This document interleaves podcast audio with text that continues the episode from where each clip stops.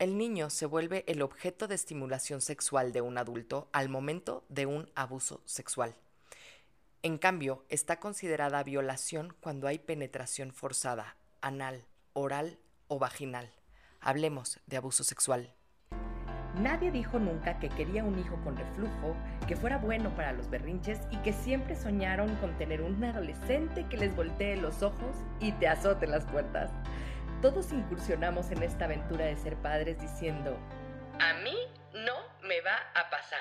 Y lo cierto es que a todos nos sobrepasa en algún momento. No nacemos sabiendo ser padres, pero hay técnicas que te enseñan a resolver muchas dudas y son mucho más eficientes que los consejos de la suegra. Bienvenidos al podcast de Academia para Padres. Caminaremos en las diferentes etapas del desarrollo primario de estas pequeñas personitas para ayudarte a crear este ambiente libre de caos y con estructura y hacer que las cosas pasen. ¿Estás listo? ¡Comenzamos! Este tema, en definitiva, pone los pelos de punta. La verdad es que a mí me cuesta muchísimo trabajo hablar de esto porque yo misma fui abusada sexualmente cuando era niña y desgraciadamente conozco muchísimas mujeres, niños, hombres que fueron abusados en algún momento de su vida. Vamos a hablar de esto y quiero explicar la gravedad de este asunto. Fíjense que hay muchísimas familias en donde las mamás y los papás no consideran que hubo abuso porque no hubo una penetración, pero tampoco la ley. Imagínense que no consideran abuso sexual los toqueteos, el frotamiento, la excitación o la masturbación en frente de un infante. Hay quienes consideran que los niños son los que provocan a los adultos que abusan de ellos. La realidad es que el agresor no quiere ir a la cárcel ¿eh? y entonces busca la manera de abusar sin que se note es muy común que no dejen marcas en sus víctimas. Marcas físicas, evidentemente, porque las psicológicas, por supuesto que existen. Muchas veces ellos, estos abusadores, son los más amables y los más delicados con la familia y con el niño, por supuesto, porque evidentemente tienen que borrar la posibilidad de ser acusados por el infante, pensando en que el niño se atreva a decir algo en algún momento de su vida. ¿Cómo le hacen para ser tan discretos? Pues, pues con engaños, con amenazas y con miedo, con mucho miedo. Con muchas mentiras, muchas manipulaciones. Hay abusadores que les dicen, es mi manera de quererte, es mi manera de amarte. Una de cada cuatro niñas y uno de cada seis niños son abusados solo en México. Y en el país hay más de 30 millones de niños menores de 13 años. ¿Se imaginan la cantidad? Saquen la calculadora. Es un montón. Para abordar este tema tan delicado, invité a una profesional en atención a abusos en Estados Unidos, una mexicana dedicada a ayudar al prójimo y que nunca duda en tenderte la mano cuando lo necesitas. Mi gran amiga Alma Díaz. Por favor, explícanos qué haces ¿Cómo ayudas a este tipo de víctimas? Hola, hola Emily, qué gusto me da saludarte y muchísimas gracias por invitarme a ser parte de este tu podcast, la Academia para Padres.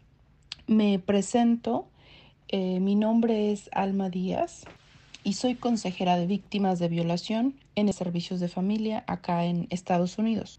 Básicamente, mi trabajo o mi servicio entre todos los servicios que provee nuestro centro es acompañar a las víctimas cuando un examen para recolectar evidencia es requerido. Y mi labor es dar apoyo emocional durante el proceso. Tenemos una hotline 24/7 y las víctimas, sus familiares o cualquier persona que tenga alguna pregunta puede llamarnos y nuestra labor también incluye orientar a las víctimas en cualquier pregunta o duda que tengan. También a veces nos toca calmarlas o ayudarlas a procesar ciertas emociones y a orientarlas en cuáles son los pasos a seguir legalmente, cómo contactar a la policía y también tenemos una agenda de directorios, de lugares a donde podemos referirlas para recibir ayuda, para encontrar algún albergue, comida y otros eh, servicios de primera necesidad. Muchísimas gracias, Alma. Y es que sí, las personas que sufren de abuso lo cuentan a quien le tienen confianza y cuando les hablan es porque ya no pueden más con la presión, el dolor y el miedo. Al principio pueden sentirse con la duda de saber si está bien o no porque se siente rico, ¿verdad? Pero mientras pasa el tiempo, se sienten mal porque en realidad no les gusta. Empiezan a sentir miedo, también obviamente se sienten inseguros. Dinos, Alma, ¿qué consideran abuso sexual? Pues abuso sexual o asalto sexual es cualquier tipo de contacto sexual no deseado y esto puede incluir palabras, acciones o cualquier acto sexual en contra del deseo de una persona y sin su consentimiento. La persona puede usar fuerza, amenazas, manipulación o coerción para cometer un abuso sexual o violencia sexual. Y es que voy a preguntarles a los escuchas cuál es el primer síntoma de abuso sexual infantil. ¿No saben? Es justo ese, la ignorancia. Hagamos visible este problema que tanto nos incomoda, que nos duele hasta las entrañas. Probablemente tus propias experiencias regresan a tu cabeza, pero está bien. Estamos en un lugar seguro y es importante enfrentarlas. Comencemos, Alma. Molestar sexualmente a un menor puede ser definido como cualquier tipo de tocamiento que se ha hecho con la intención de excitación o de alguna gratificación sexual con el niño para complacer los deseos de la persona involucrada. Y es que no hay niño o adolescente que provoque un abuso. Estas actividades, por su propia naturaleza, son impuestos a los chicos porque no tienen manera de dar su consentimiento informado, porque no tienen la madurez ni la edad de conocer de qué se trata. Ni siquiera lo tienen por desarrollo natural de ser humano. Estamos en una academia para padres y es momento de hablar de educación sexual. Este tema se aborda en las escuelas de nuestros hijos de una manera respetuosa, pero como es tema que da vergüenza porque no son temas eh, fáciles de abordar, da mucha pena abordar este tipo de temas. Y las instituciones se limitan en hablar de las partes de la prevención de enfermedades o en los embarazos. Se limita entonces a la información de los anticonceptivos y el uso del condón y no tocan el respeto, el amor, la responsabilidad, el entregar el corazón, la conexión o el valor personal que se pierde cuando hay abusos, no solo sexuales, ¿eh? pero por una persona ajena a uno mismo. Se les olvida que el mundo entero se mueve alrededor del sexo. Está directamente relacionado con el alcohol y las drogas y la delincuencia. La realidad es que el número de embarazos no deseados no disminuye, ni tampoco la enfermedad sexual, ¿eh? pero la edad promedio del uso de la contracepción es de los 12 años de edad. Creo que tenemos que replantar la educación sexual, ¿verdad? Pareciera que las películas, la publicidad, las canciones, el arte se enfocan solo en el derecho de encontrar la manera de satisfacer tu placer sexual. Algunas de las estadísticas en Estados Unidos es que cerca de una mujer en cinco ha sido violada en algún momento de su vida en los Estados Unidos. Para ponerlo en perspectiva, del toda la población de Estados Unidos estaríamos hablando de 22 millones de mujeres. Otra de las estadísticas alarmantes es que una de dos mujeres ha experimentado violencia sexual en algún punto de sus vidas y esto equivale a más de 53 millones de mujeres en los Estados Unidos y cerca de uno en cinco hombres han experimentado violencia sexual en algún punto de su vida en los Estados Unidos. Y si hablamos de la presión social, Alma, esa que hace que nuestros hijos hagan cosas que no están bien, que no van acorde con sus propios valores ni de los valores familiares, esos que causan problemas psicológicos, traumas y sentimientos que trae consigo el sexo. ¿Quién es el abusador? Usualmente las víctimas conocen a su abusador. Los abusadores usualmente buscan a personas que conocen. Cerca de tres de cuatro adolescentes que han sido abusados sexualmente fueron victimizados por alguien que conocían muy bien. Y una quinta parte de los abusos fueron cometidos por un miembro familiar. ¿Y cómo es la relación entre el agresor y el niño? Su relación no es solo sexual, va mucho más allá, por lo que es muy difícil para el infante salir de ahí, de esa situación que tanto lo atormenta. Es común que si el abuso se descubre, el niño tienda a decir que solo fue una vez. Pero nos toca hablar del agresor. Lo primero que hace es ganar la confianza y el cariño del infante. Tiene manifestaciones juguetonas y ambiguas, porque pues sí dice, te amo y por eso te hago esto que no te gusta. Es mi manera de demostrarte mi amor. Es mi manera de hacerte sentir especial, pero no le digas a nadie porque mato a tu perro, te aviento por la ventana. Nadie te va a creer. Inicia con acercamientos sexuales. La manera de hacerlo es generalmente por la visión. Le enseña pornografía y le relata escenas pornográficas, le enseña fotografías, le puede enseñar sus propios genitales. Intercambia juguetes o regalos por ese tipo de educación. Por eso, y sobre todo, escuchen bien, lo logran con atención, con esa atención que les falta en casa se instaura la amenaza para mantener el secreto. No le digas a tus papás porque si les dices algo, se van a enojar contigo. Son capaces de hacer que los niños se sientan culpables y responsables de la seguridad de los adultos y de su familia. Besos sexualizados, toqueteo y masturbación, penetración con dedos o juguetes sexuales y luego existe el contacto genital. La realidad es que los niños se enfrentan a la negación de sus padres porque no les creen a sus hijos. Esto lo saben los abusadores y lo utilizan en su beneficio. Muchos humanos, cuando logran relatar su historia, cuando logran hablar de esto, más o menos cuando están entre los 30 y los 50 años de edad, logran hablar del tema, pero tienen algo en común a todos les duele más el hecho de que nadie les creyó en su momento, el secreto o la falta de posibilidad de hablar del tema. Utilizan frases como los niños dicen fantasías y dicen muchas mentiras para ejercer presión y lograr que el niño se retracte. Hay padres que enfrentan al niño con su agresor para que lo acuse de frente ¿Se imaginan la escena?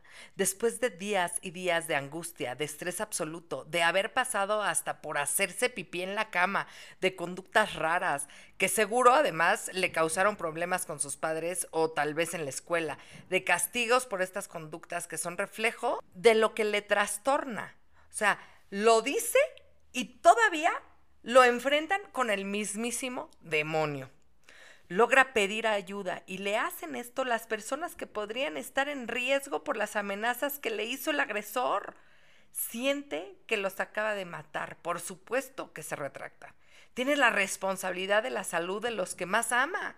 Dos de cada cinco infantes se pueden retractar y menos de la mitad lo revela a sus padres. Antes se lo dicen a alguien más.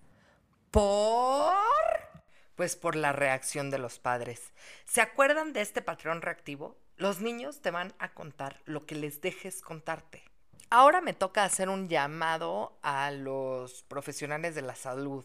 Y es que la verdad es que voy a hablar de manera muy general porque de entrada son seres humanos, no lo saben todo y se desprenden fácilmente del sentimiento para no enloquecer. Imagínense un doctor o una enfermera que recibe niños abusados constantemente o psicólogos desgraciadamente llegan a normalizar el problema, se olvidan del tacto, de la empatía al momento de la revisión y la toma de evidencias. Considero de suma importancia que las personas que están eh, dedicadas a este tipo de, de recolección de evidencias tengan este tacto. Es algo que muchas asociaciones lo solicitan y es por algo, ¿no? En definitiva, no es un tema fácil y es que muchos padres siguen callando abusos para proteger al agresor. Bueno, ¿y cómo saber si tu hijo tiene algo anormal y si puede estar pasando por un abuso sexual? Bueno, pues es que los niños suelen presentar rebeldía, síntomas de trastorno postraumático. Por ejemplo, se vuelven muy agresivos, muy berrinchudos, se dejan, eh, dejan de dormir, por ejemplo, o se hacen pipí en la cama. Y hay problemas de trastornos cognitivos y emocionales. Las lesiones físicas generalmente pues no existen porque el abusador pone muchísimo cuidado en no dejar huella. Pero ¿qué tal el trastorno psicológico? En las lesiones psicológicas son verdaderamente fuertes. Y es que las consecuencias de una sexualización traumática eh, se ven cuando la persona es adulta y puede llegar a tener muchos problemas sexuales con su pareja o esta falta de apertura sexual o de plano no quieren conocer gente, ¿eh? tienen muchos problemas para poder relacionarse con otras personas. Son personas que tienen problemas para relacionarse con alguien más porque tienen esta herida de traición muy marcada, ¿no? Está también la estigmatización. Imagínense que es muy probable que nosotros le hagamos caso al abusador creyendo que realmente nos servimos o que nosotros tenemos algo o que nos falta algo. Eso que hizo que abusaran de nosotros pueden hacernos sentir que nosotros llegamos a provocar al abusador. La vivencia de haber sido abusado está presente constantemente. Es una tortura que persigue y persigue y persigue a la víctima hasta que logra sanar. La víctima carga con una serie de preocupaciones respecto al agresor, a la familia, al futuro. Alma, dinos por favor cómo podemos prevenir esto. Lamentablemente, nadie está excluido de vivir una situación así, pues el abuso no discrimina en ningún nivel socioeconómico y en ningún género masculino o femenino. Por eso creo que es sumamente importante hablarle a nuestros hijos de sexualidad desde muy pequeños. Y esto no quiere decir que tengas que decirle todo completamente, pero que comiences comencemos con llamarle a sus partes privadas por su nombre. Nada de que el pajarito ni que... No, digamos, seamos coherentes y hablemos a nuestros hijos cuáles son sus partes privadas, cómo se llaman. Los niños tienen pene, las niñas tienen vaginas. Y cuáles son sus funciones. Me parece sumamente importante enseñarles a nuestros hijos sobre consentimiento, pero no le vas a decir a tu hijo de un año o de dos años o de tres años o de cinco años que tiene que consentir para tener una relación sexual, sino que con el día a día y con el respeto que tú le des a su cuerpo todos los días, le estás enseñando sobre consentimiento. Cuando no lo forzas, hacer nada que no vaya de acuerdo con lo que él quiera para su cuerpo. Y algunos ejemplos de esto es que antes de cambiarle el pañal, le explicas que le vas a cambiar el pañal. Y cuando lo estás limpiando, le estás diciendo que mamá lo, lo estás ayudando a limpiar su cuerpo. Pero en el momento cuando él ya va solo al baño, entonces es él el que toma estos cuidados sobre su cuerpo, ¿no? que cuando lo bañas le tallas la cabecita, le tallas las manitas, pero cuando llegas a sus partes privadas le das la toalla con jabón o el tallador para que él solo se talle sus partes privadas porque son de ellas, ¿no? En casa tenemos un eslogan maravilloso, ¿no? mi cuerpo, mi elección. Tu cuerpo, tu elección. ¿Y eso qué significa? Que respetas el cuerpo de tus hijos y respetas las decisiones que ellos tomen sobre su cuerpo. Sí, y esto viene desde si se dejan cortar el pelo o no, si se peinan o no, si se ponen cierta ropa o no. Que esto sea su elección, porque en cada cosita que lo que pide su consentimiento, le estás enseñando una gran lección de vida que nadie puede hacer, ni someter, ni tocar partes de su cuerpo que él no quiere porque es su decisión, su cuerpo, su decisión, ¿no? Que la información que tú le des a tu hijo no venga desde el miedo de que lo van a tocar y le tienes que decir que hay personas malas que lo quieren tocar. No, que venga desde él conocer su cuerpo y sus derechos sobre su cuerpo para que el día de mañana pueda ponerle un alto a alguien que quiera tocarlo o que le diga que quiere tocarlo. Esto de llamar a las partes privadas por su nombre normal es sumamente importante porque los abusadores pueden usar la ignorancia de los niños a su favor y en vez de llamarle a las partes por su nombre, le llama, le ponen nombres, ¿no? Y cuando el niño trata de explicar que, que lo tocaron o que le hicieron, el niño no está verbalizando lo que le están diciendo porque está utilizando las palabras que el abusador disfrazó para hacer pasar el abuso como un juego. Entonces, por eso es de suma importancia educar a nuestros hijos sobre su cuerpo y cuáles son sus partes, cómo se llaman y quién puede tocarlas y quién no. Solamente tú, ¿no? Solamente tu hijo o tu hija puede tocar sus partes privadas, ¿no?